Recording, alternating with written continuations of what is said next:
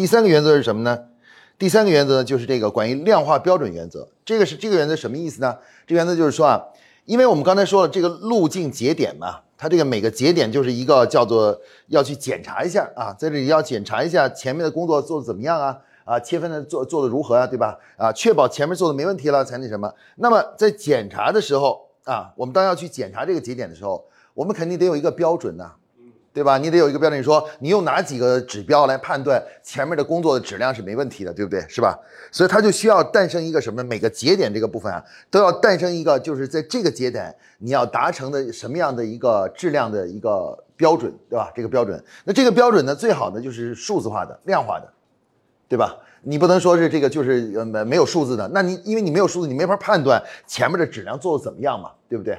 比如我们建完一层楼以后，我们想检查它质量，它是有一系列的指标的，你知道吧？就是那个，就是这个验收指标的，就第一个、第二、第三、第四的，然后大概有比如十个指标，它就验收了整个楼是质量是合格的、达标的，对吧？它就这样的有十这样的若干的验收指标。那么我们在做项目的时候，那这个节点上是不是也应该设定好它这个质量指质量的要求和指标呢？对吧？啊，那那当然是应该的。所以说呢，我们在这个画这个关键路径图的时候，除了把这个节点啊找出来以外，同时呢，我们还要把每个节点上呢，我们这要设定的所谓的那个质量标准，知道吧？啊，就是判断前面的工作是不是达成了我们预期的这个工作的要求，那个标准呢，把它写在这里啊，你要写在这里啊，叫第一条。啊，第二条啊，第三条啊，这个这个标准写在这里，以便于什么呢？等我等我们做完做到这一步的时候，我们可以马上回要根据这个标准回去检查一下啊。你看这个这个这些标准我都做到没做到啊？如果做到了啊，那说明前面质量没问题了，我可以进入到下一阶段，那下一阶段的工作了，你知道吧？啊，那所以说这个呢，就是我们说的量化标准原则啊，就是说这个地方呢，你一定要在做这个关键路径图的时候呢，你一定要争取呢，给每一个节点呢生成一个量化标准。啊，就是这个标准是什么啊？这个标准就意味着说，你到了这一步的时候，你可以用这个标准来去判断你前面做的工作是不是已经达到了质量要求啊。如果这几个标准都达成了的话，那你就可以继续往后走了。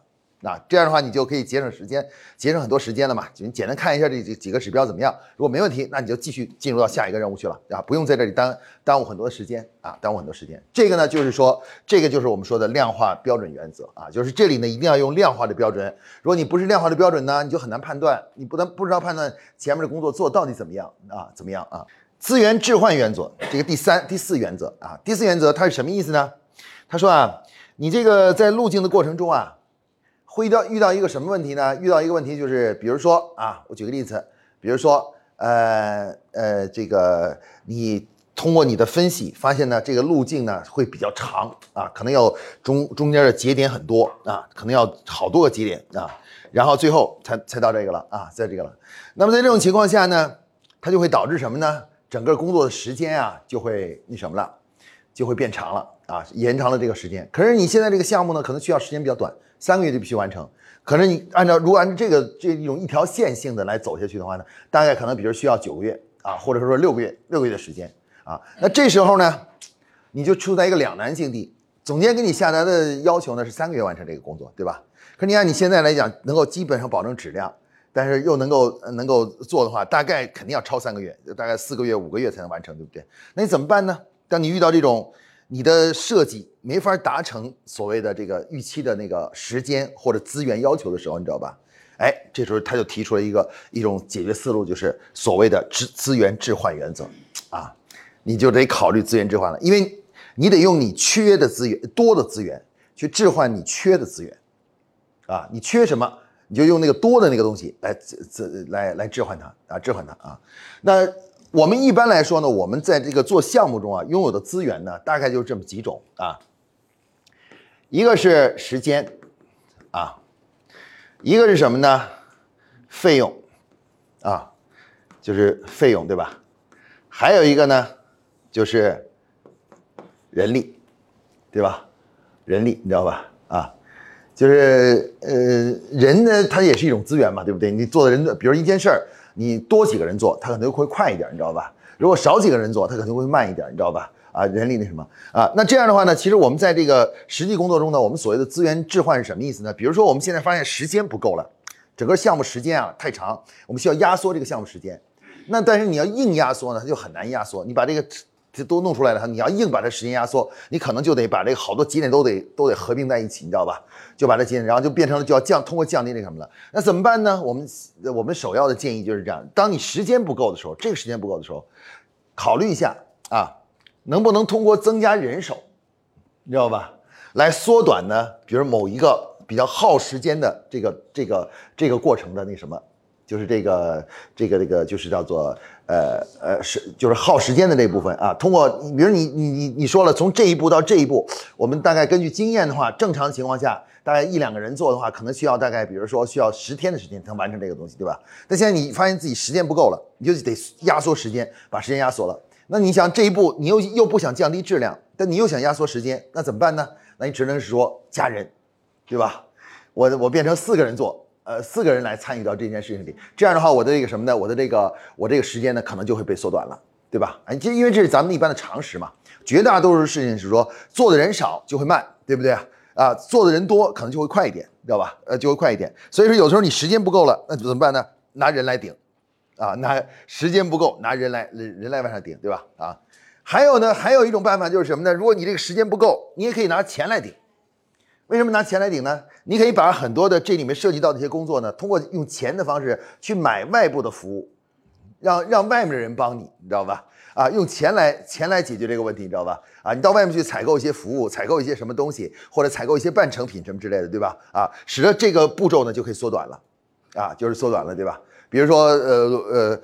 炉厂，你这里啊有一个生产的一个订单，需要的时间很很短，你知道吧？结果你算了半天以后，你发现这个呃，可能人家要你一个月就交货，结果你现在无论怎么算，你就发现这个一个月是真的很难。以现在工资，我们生产的人，那我们想办法怎么想办法呢？第一，我们招临时工人，对吧？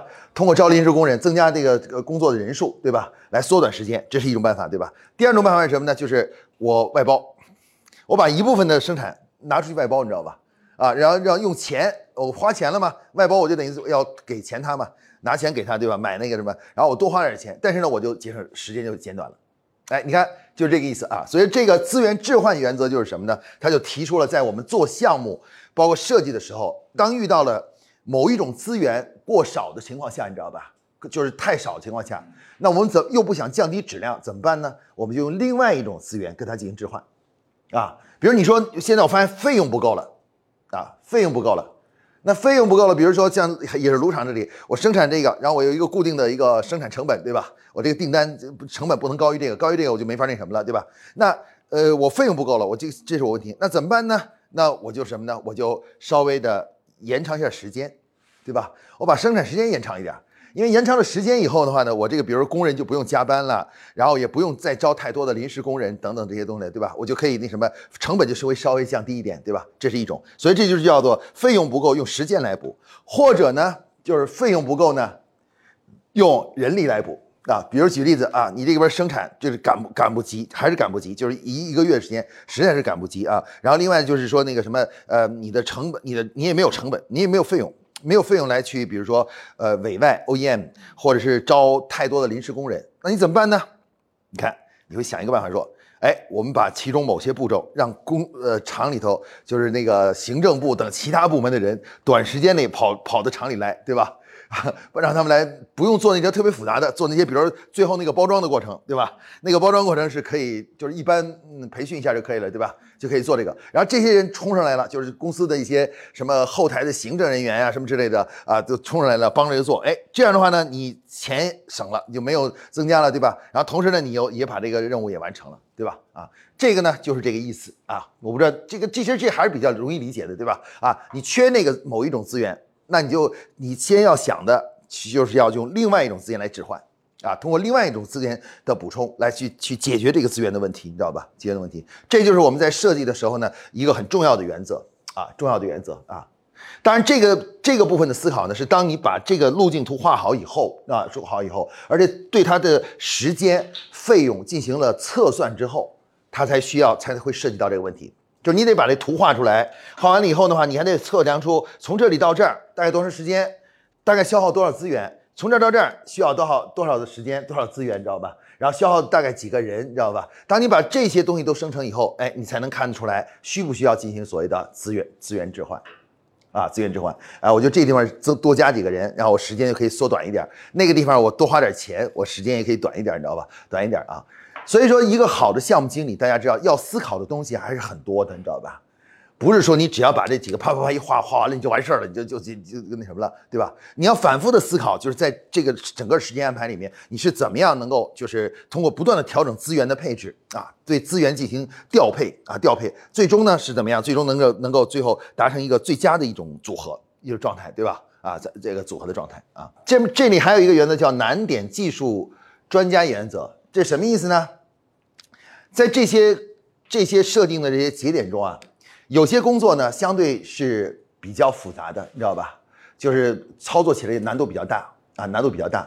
那对于这种难度比较大的工作的话呢，要想让它能够很好的完成的话呢，记住啊，一定是通过什么呢？引入这个领域的专家。往往专家是可以帮助我们把一个工作啊，从做起来很费时、费时、费力，你知道吗？然后通过专家的辅导，他就会帮你把这个事做的简化。然后还做得很快，迅速的就能完成这件事儿，对吧？那专家相当于什么？就相当于我们这个工作中的一个润滑油。如如果你要是不请专家，你都要靠自己去克服这些困难，但是也说不定也能克服，但是你的需要的时间风险就比较大。但如果你一旦在某些关键领域引入专家的话，这个事就会省很多事儿，你知道吧？啊，就省了，就可能一切很顺利的就过去了。比如说，新元素哪天想做这什么，做这个广告啊，广告对吧？那拍摄广告这件事儿，对于你们来说挑战性就很大，你知道吧？因为以前没拍过，你知道吧？没拍过任何一个广告，对吧？视频呢，或者是那什么的，没拍过广告。那么这时候，如果你想你想自己来做的话，其实你无论安排多少人，安排多少钱，最后的结果你会发现呢，效果都会很差。为什么？因为就是因为这个东西，它它不是只是花时间花钱就一定能做好的，你知道吧？它是有方法的，你知道吧？啊，所以说在这时候呢，哎，你就得想办法引入一个懂这个怎么制作广告的人。你知道吧？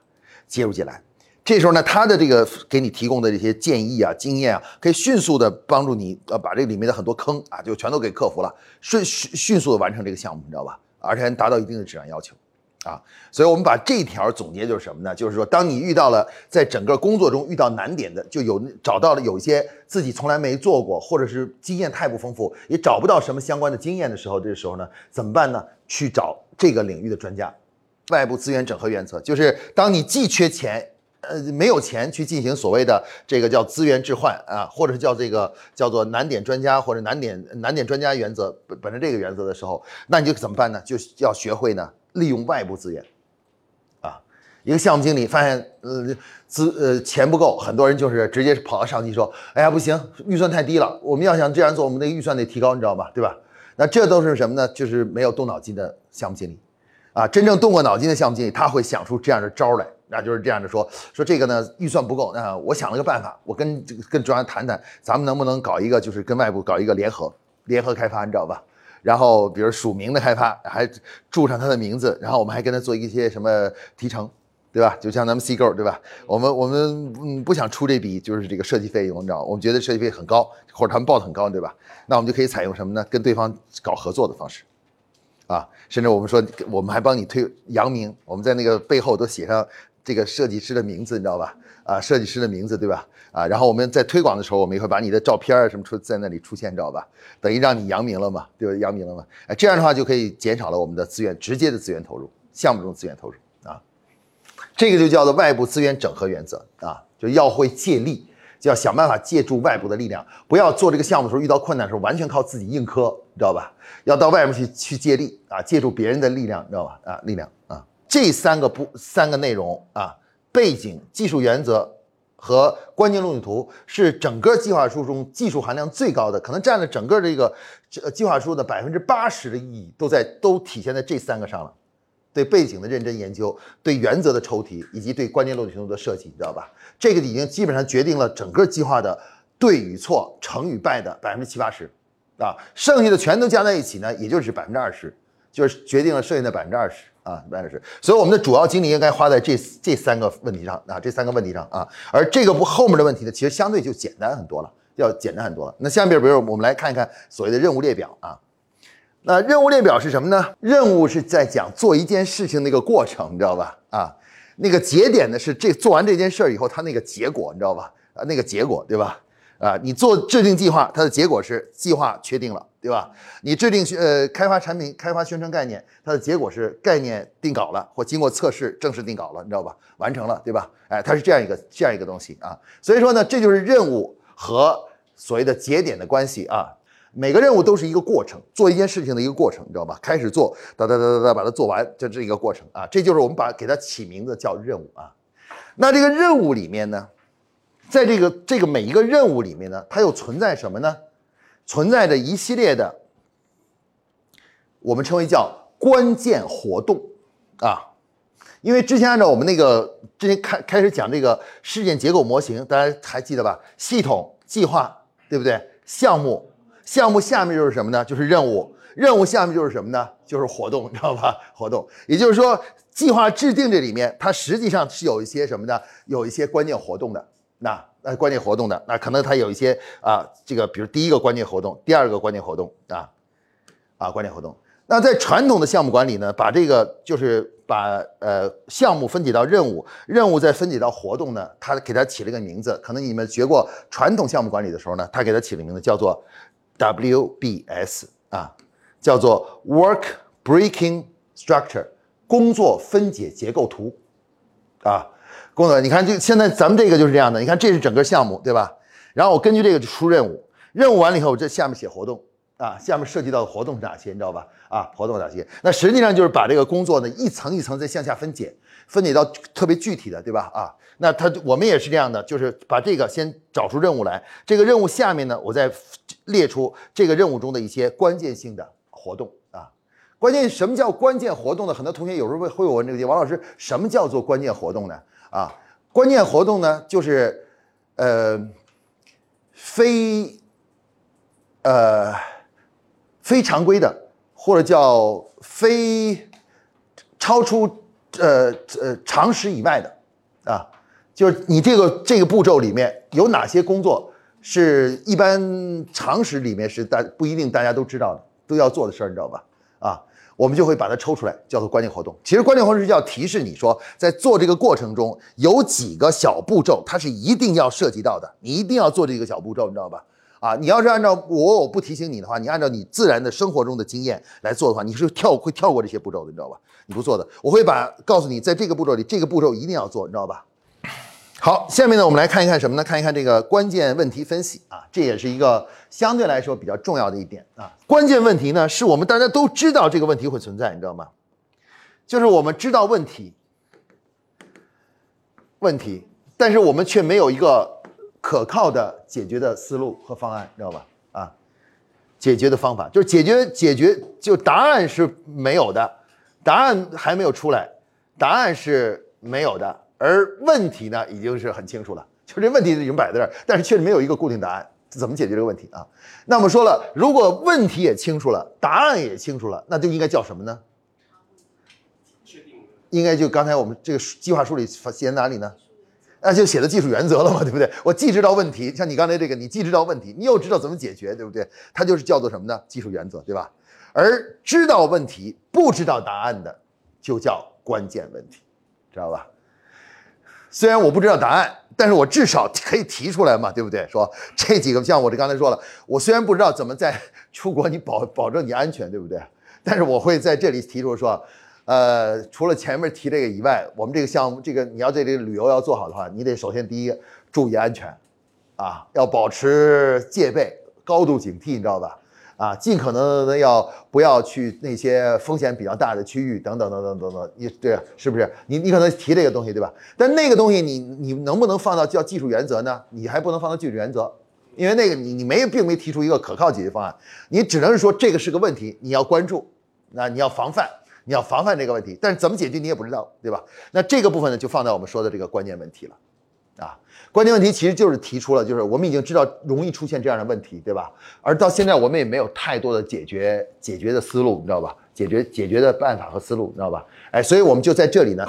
但是，一虽然我们不知道怎么解决，但是我们还是要努力去提前做一些准备工作。就换句话说的，就是说，比如说你到了你到美国那里的话，你你这个就知道这个有这个风险的话，对吧？呃，你说这个外出外的时候有这种风险，对不对啊？那你也不能说有风险，我也没办法，没办法那就认命吧，赌运气吧，看我运气好坏了，对不对？是吧？你还是要想些办法，对不对？是吧？想些办法，你要这跟跟提醒一下自己，要尽呃少的晚上出门，要尽可能的不要那什么，不要去那些呃呃就是小巷子或什么这些地方，要走这些人多的地方，对吧？这是一个。然后另外呢，就是说呃呃这个身上带一点零钱，万一被人抢的话呢，至少有呃呃就是叫什么舍财呃免灾，你知道吧？对吧？啊，像这些就是你能。想出一些应对的办法，虽然它不是系统解决你安全的办法，但至少这是一个相对来说吧，能够在某些情况是有用的，对吧？哎，我们就会把这个部分呢放在所谓的关呃关键问题的部分啊。我们在这个部分呢，一般是先提出问题，把问题先提出来，你知道吧？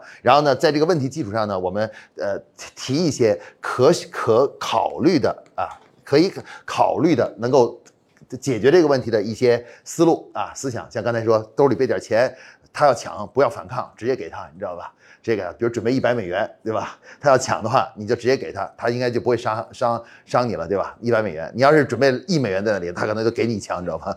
给你一枪。那你要是一百美元，他就不会伤你了。然后呢，比如说你平常要不要到那些黑的地方去？那有人提出极端一点说，兜里到美国先去买买一个辣椒水的喷喷剂，你知道吧？遇到这种情况呢，兜里有个辣椒水，万一不行了，拿辣椒水喷他，你知道吧？喷喷喷喷那个什么啊？反正这都是一些想法嘛，对不对？哎，可以在这里呢就写一下。啊，写一下这个这个讨论啊。如果我们如果我们把这个问题呢深入的研究一下的话呢，啊，就是有有一个比如说高级项目经理，如果做这个项目做的非常精的时候，他会把这些关键问题呢，干脆就变成了什么呢？提出了一个叫做 Plan B，知道吧？他会提在那个就是这个项目做的时候有 Plan A 和 Plan B，你知道吧？甚至还有 Plan C，你知道吧？他说。上面按照我们上面那个去做，如果如果出现了什么问题，这种意外的话，这在这里出问题了，你知道吧？假如出问题的话，马上转入 Plan B 啊，启动 Plan B，你知道吧？啊，他那个上还写了 Plan B，就 Plan B 是什么？然后 Plan C 是什么？然后这个 Plan B、Plan C 都是在某一些步骤没有达成预期的结果的时候，你知道吧？然后立刻做出做出改变，你知道吧？下面呢，我们就来看看后剩下的两个啊，关于计划书中的剩下两个部分，一个关于项目小组和资源资源的投入啊，资源投入，项目小组和资源投入呢，其实这个部分比较简单了啊，就是根据我们的关键路径图呢，其实我们就可以知道到底我们需要多少人呢？然后呢，大概需要投入的时间是怎样？因为你每一步都思考了，这需要几个人，对吧？大概需要的时间，然后呢，这样的话你就知道大概小组的资源投入。所以一般来说呢，我们只要写一下啊，比如说这个整个项目小组是有几个人。然后呢，投入的时间是怎么样的？然后他们相关的职责是怎么样的？啊，其实就是在项目计划书中呢，把这个部分描述一下。一个项目组啊，最好是有三个人，尽可能啊。当然，个别情况下，比如说像咱们说的一个部门就俩人，现在就俩人，对吧？你需要权益一下，那你这个项目组可能做起来的时候，就那就那就那什么，就是可能就就就就只能那两个人了。但是我们建议呢，一般一个项目组最好是三个人以上，你知道吧？这样，因为三个人呢可以互相的。就是协助一下，互相帮助一下，你知道吧？对吧？比如你要做的工作太累了，我来帮你分担一下，对吧？如果说你要是就就俩人，那就几乎没办法分担了，你知道吧？这个工作就这么多，你说怎么办呢？对吧？是吧？最后我们看一下排期，排期比较更就比较简单了啊。排期呢，我们使用就是这个 CPS 表啊，这个就是呃排期。这个排期呢，一般来讲呢，每个人呢都有一张，然后呢，一旦呃时间调整了以后呢，项目经理会把那个调整的时间再重新发给大家，让大家时时刻刻都手里都是最新的。那现在更好的办法就是使用那个软件，因为软件你就没必要拿一张纸来写这个 CPS 了。那 CPS 就是在那软件里有一个页面，就是 CPS，你知道吧？你看这个这个项目 CPS，你就直接进那个软件看那个 CPS 在那里，然后项目经理就在上改，时间一调整，项目经理啪啪啪就改了，你知道吧？所以你任何时候看到都是最新的，都是最新的时间表啊，就是这就是那什么啊，这个呢就是我们说那个项目的那 CPS 啊。好，基本上完成了这个以后呢，项目计划书部分就完成了。计划部分呢，对整个项目的影响是非常大的，它决定了整个项目的百分之八十的成功概率，就是都在计划和准备阶段完成解决了一个百分之八十啊，剩下其实你后面的执行啊，看起来好像花很多精力和时间，但实际上它对这个项目的成功的影响啊，占的比已经很小了。我们讲的所谓的项目管理，实际上是在现代企业管理的一个重要的基础，它是执行力的保障啊。我们说执行力靠什么？靠项目管理啊，从或者说靠项目经理。啊，就是一个公司执行力强不强，就看你合格的项目经理有多少，啊，每个部门是不是都有那么几个啊？那么某些部门，比如说工作老是没法落地，那就一你的原因都不用找，就是这个部门缺乏合格的项目经理，啊，缺乏这种真正达到标准的项目经理啊。那一个部门的工作老是特别踏实，答应什么就能很好的落地落实，那就说明这个部门呢已经开始有一些几乎达到了项目经理要求的人了啊。所以我们说项目经理的培养啊，是我们现代企业管理的一个重要的课题啊。能不能培养出很多较较多的合格的项目经理，关乎了企业未来的成长与发展，甚至呢也关乎了我们未来能是生还是死的问题，你知道吧？啊，这个问题看起来很战术，就是培养这个经理是战术，但是呢，它确实非常重要，它是一个重要的基础，知道吧？